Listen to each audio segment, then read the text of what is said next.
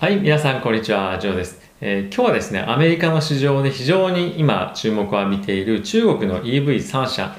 ニオ、シャオペン、リオトの3社についてですね、もう売った方がいいんじゃないですかっていう記事がですね、マーケットで今少し注目を浴びているということでご紹介をしていきたいと思います。えー記事の本文に入っていく前にですね、まあ、この3社少しどういった会社っていうのを見ていこうかと思うんですが、まず売上の規模に関してなんですけれども、ニオがですね、これ来年の見込みなんですが、だいたい5000億円ですね。で、リオートに関しては3000億円ぐらい。で、シャオペンに関してはだいたい、えー、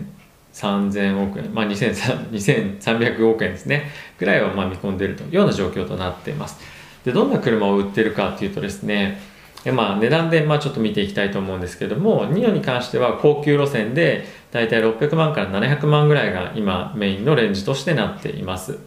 で、リオートに関してはですね、一つしか、えー S あの SUV ですね、しかないんですけれども、だいたいこれが、えー600万ぐらいの、まあ500万ぐらいですかね、500万から600万ぐらいの、えレンジというところになって、まあちょっとニオより安いというぐらいですね。で、えーシャオペンに関しましては、えー高級セダンの路線でだいたいまあ500万円から550万円。安いものだと300万円ぐらいのものあるというような状況となっています。ニオはですねいわゆる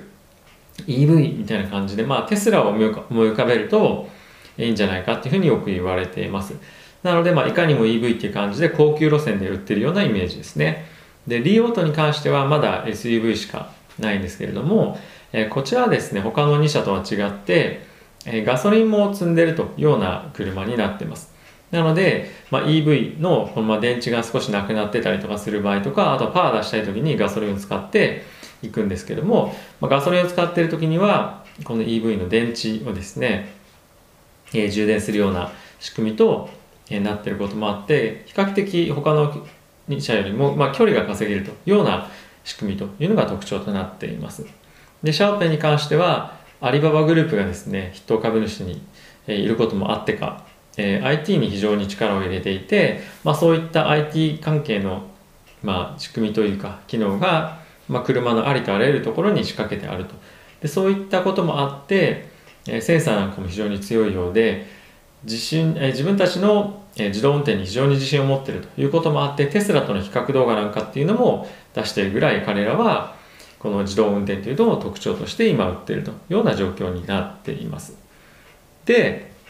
じゃあ早速本題に入っていきたいと思うんですけれども、バリエーション高いですよって言われて、じゃあどれぐらいですかっていうふうにまあ見てみましょう。今ですね、この3社はまだ利益が出てないということもあって、ここ最近非常に、えー使われるようになっている PSR という手法なんですけれども、これはですね、時価総額を、えー売上で、えー割ってみると。で、今回使う売上は2021年の予測値というのを使っていきたいと思うんですが、えーテスラと比較してみたいと思います。えーテスラはですね、2021年の予測ベースの PSR で12.8倍。で、ニオなんですけども、ちょっと前まで15倍ぐらいあったんですが、今11.4倍。で、シャオペンに関しましては15.3倍。これもテスラより高いですね。で、リーオートに関しては10倍といった形になっています。なので、このニオとシャオペンに関しては特に、えーテスラよりも一時期高い時もあったりとかして、非常にですね、あのこんな値段で取引されて大丈夫かなっていうぐらいな、えー値段で取引されていると。で、じゃあ時価総額どれぐらいっていうふうに見てみると、えっと、テスラはですね、大体これもうな、えー60兆円を超えているような、えー規模となっています。で、えーニオ、シャオペン、リオートはそれぞれ、えー6兆、4兆、3兆というような、まあ、円ベースですけども、えー価格、価格というか時価総額になっています。でですね、えーじゃあ他のトラディショナルなカーメーカー、GM とかと比べるとどうかっていうと、GM がですね、今大体、えー6兆円ぐらい、フォードが4兆円ぐらいというふうになっているので、ニオはですね、もう GM を抜く抜きそうというか、まあ、抜いてたりとかしてるタイミングもあるぐらいなので、えーいかにですね、この EV のメーカーが評価を市場でされてるかというのが、えーわかると思います。でですね、この GM フォード、まあ、あとは、えーフィアット、クライスラー、アメリカで非常に大きな、えー会社ですね。これ、3社合計して、えっ、ー、とですね1700台大体売ってるあ1700万台車売ってるんですねで、えー、シャオペンニオリーオートっていうのは今年で10万台しか売ってないんですねなので、まあ、大体1%ちょっと2%いかないぐらいしか、えー、車売ってない会社がですねもうこのぐらい時価総額をあのぶち上げてるという、まあ、おかしな、えー、状況なのかどうなのかわかんないんですが、まあ、そういう状況に今、えー、マーケットはなっていますと。はい、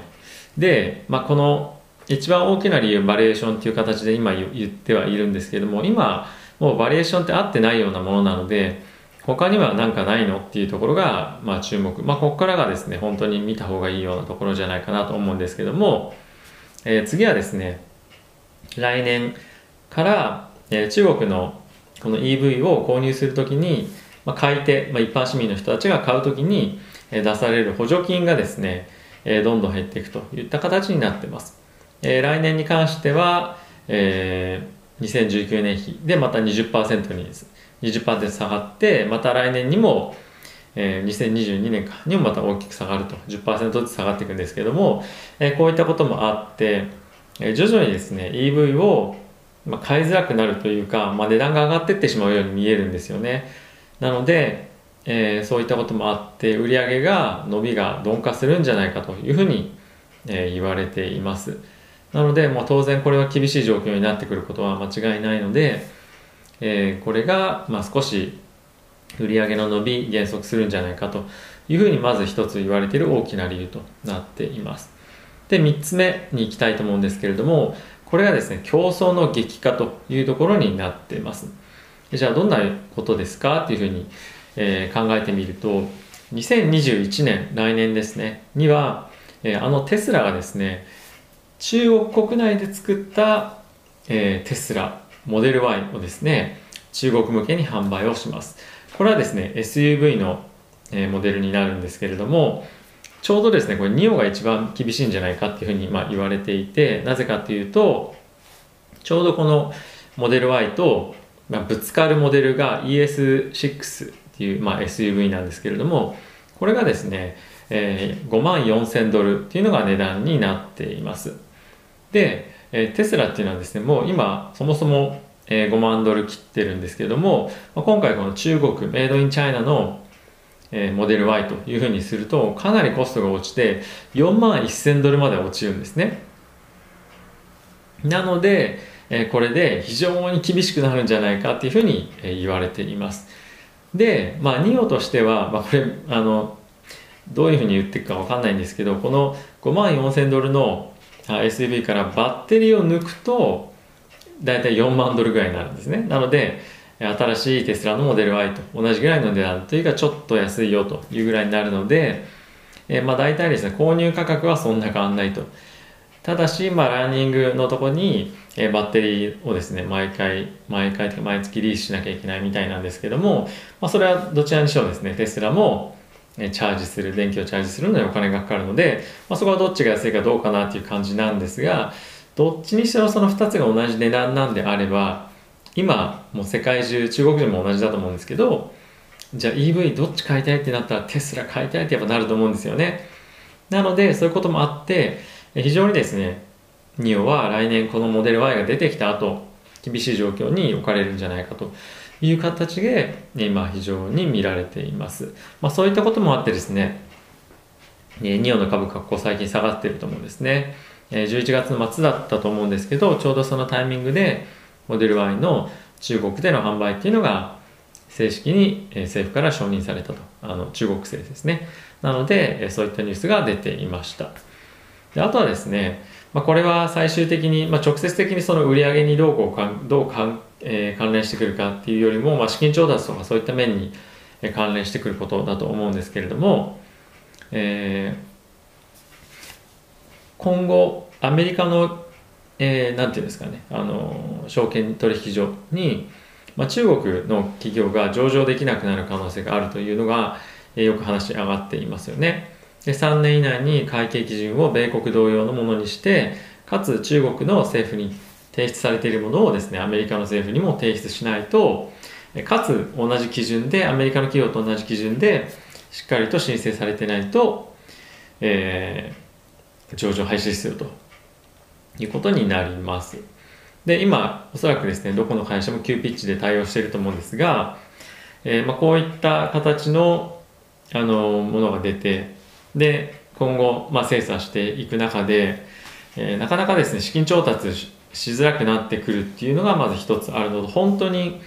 えー、もしかするとですよあの上場廃止になる可能性もある。で上場廃止免れたとしても全く何ていうんですかその大きく会計を、まあ、操作してるみたいなのがなければいいんですけどもし万が一そうだった場合でただしあの今回直してきましたよみたいな感じだった場合あのそれで上場維持できるか正直わかんないんですけどただしそういうのがあった場合上場維持となってもそういった会社の株ってちょっと信頼できないから買えないなっていうのがやっぱ出てくると思うんですよね。なので今後のその上場継続されてももしそういった少し怪しい内容であれば大きく売られる可能性っていうのもあるしあとは、え追加で株発行して資金調達するとかっていうのも難しくなってくる可能性もある。ということでここもですねリスクの一つとして考えられています。まあ、一番個人的に大きいのはこの来年競争の激化とモデル Y が出てくるっていうところが一番大きいかなと思っていますで、まあ、競争の激化モデル Y だけじゃ実はなくて来年はですね、えー、ビアディ一番中国の EV のかんあの会社で大きいかつ歴史がある会社がですね来年新しくモデルをいいモデルを出してくるというところとあとはですね、えー、GM、えー、GM フォルクスワーゲンとあと BMW を新しい車種来年出すという予定になっていることもあってなかなかですね今まで出せば売れるみたいな状況だったのかもしれないんですが そうだったかちょっと分かんないですけどえっと選択肢が消費者にとって増えてくるということになると思います。なので今後は、え少し厳しい状況にこの3社特に NIO に関しては、えー、競争している、まあ、テスラはですね同じようなモデルタイプで、えー、もっと安いもしくは同じぐらいの出てくるので、えー、売れなくなってしまうんじゃないかっていう懸念がやはり大きくされてると思います。まあ、今すぐ売った方がいいんじゃないかどうこうとかっていうのはちょっと、えー、まあ微妙なところではありますけどやはりですねしばらく難聴なあの相場が続く可能性っていうのはあるのかなと思っています個人的にはですね、えー、中国のメーカーで僕はシャオペンが、えー、今後ですね来るんじゃないかなと勝手に思っていてこれはなぜかっていうと、えっと、前も別の動画で話をしたんですけれども NIO はですね電池パックを変える、まあ、そのステーションガソリンスタンドみたいなのをですね作んないといけないんですね。あの充電式じゃないので。なのでえそういったロケーション確保のために非常に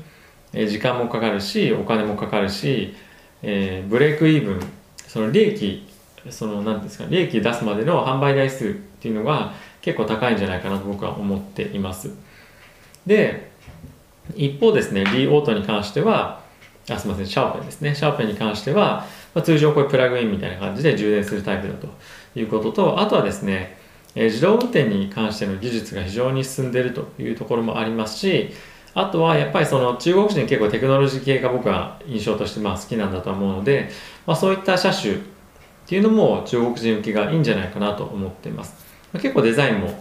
えー、悪くないんじゃないかなと、そのニオと比べてですね、まあそんなにあの大差ないと僕は思っているのでえ、シャオペンもですね、今後しっかりと、まあ、量産体制に、えー、行って、かつそういったところの、まあ、自動運転とかが本当に実現していくようになれば、えー、非常にですね、ニオと比べても遜色ない、えー、メーカーに今後なっていくんじゃないかと思います。なのでまあ僕は今以前はちょっと2を買ってたんですけど、えー、まあいろいろあって。今後はこの3社の中ではまあどれかっていうとシャオペンを買っていきたいなと思いますがただ、えー、少しはです少しの間ちょっとさっき言った競争の激化とかっていうのもありますしあとはですね来年になるとそのその補助金の、えー、減少っていうのも、まあ、どれぐらい影響があるのかっていうのを少し見てから考えたいなと思うので、まあ、来年えそういった数値が、え徐々に出てきてから考えたいと思っています。あまり急いで、え買おうとは正直思ってません。今後まだまだ大きく発展していく産業というところもありますし、えここの EV の、え3社以外にも、結構いい買いたいなと思ってる銘柄があるのでタイミングが来て、えー、来たら、え、こういったところにも入っていこうかなと、まあ、常にあのワッチしてる銘柄ということで頭の中に入れていきたいと思います。はい。ということで、えー、皆さんのご参考になればぜひ嬉しいです、えー、また次回の動画でお会いしましょう。さよなら。